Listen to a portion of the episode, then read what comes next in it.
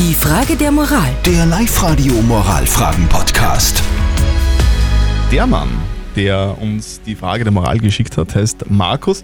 Und diese Frage der Moral hat es wirklich in sich, weil der Markus schreibt uns, ein Freund von mir hat mir erzählt, dass er mit seinem Auto beim Ausparken ein anderes Auto beschädigt hat. Er hat aber nichts gesagt und ist einfach weitergefahren. Ich kenne aber den Geschädigten. Soll ich dem erzählen, wer den Schaden verursacht hat? Ihr habt in den letzten Minuten über WhatsApp über diese doch, ja, was eine knifflige Frage abgestimmt und 92 Prozent von euch sagen, ja, Markus, du musst dem Geschädigten erzählen, wer den Schaden überhaupt verursacht hat. Der Raphael zum Beispiel, der schreibt uns, definitiv darauf ansprechen. Dafür hat man eine Versicherung. Wenn die sich kennen, dann kann man das ja vielleicht auch privat sich einigen.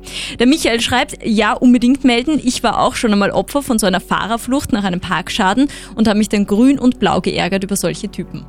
Es ist eh klar, dass Es gehört sich so. Eh, Ja. aber trotzdem ist der Markus ja mit beiden befreundet und Natürlich. das ist natürlich irgendwie ein Problem, weil der Markus da jetzt in, in der Zwickmühle ist. Und da verstehe ich den Markus, dass er jetzt nicht gleich von Anfang an sagen kann, ja, ich mache das so oder so. Aber wir haben zum Glück einen Experten, unser Lukas Kehlin.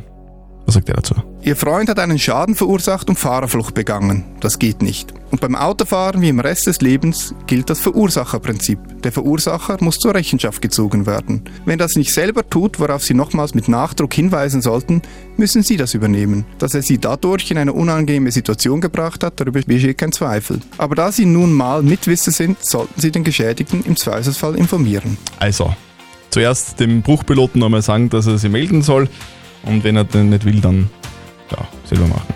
Vielleicht einfach den, den ein bisschen anschubsen so. So zwinkern. Und dann geht's. Die Frage der Moral. Der Live-Radio Moralfragen-Podcast.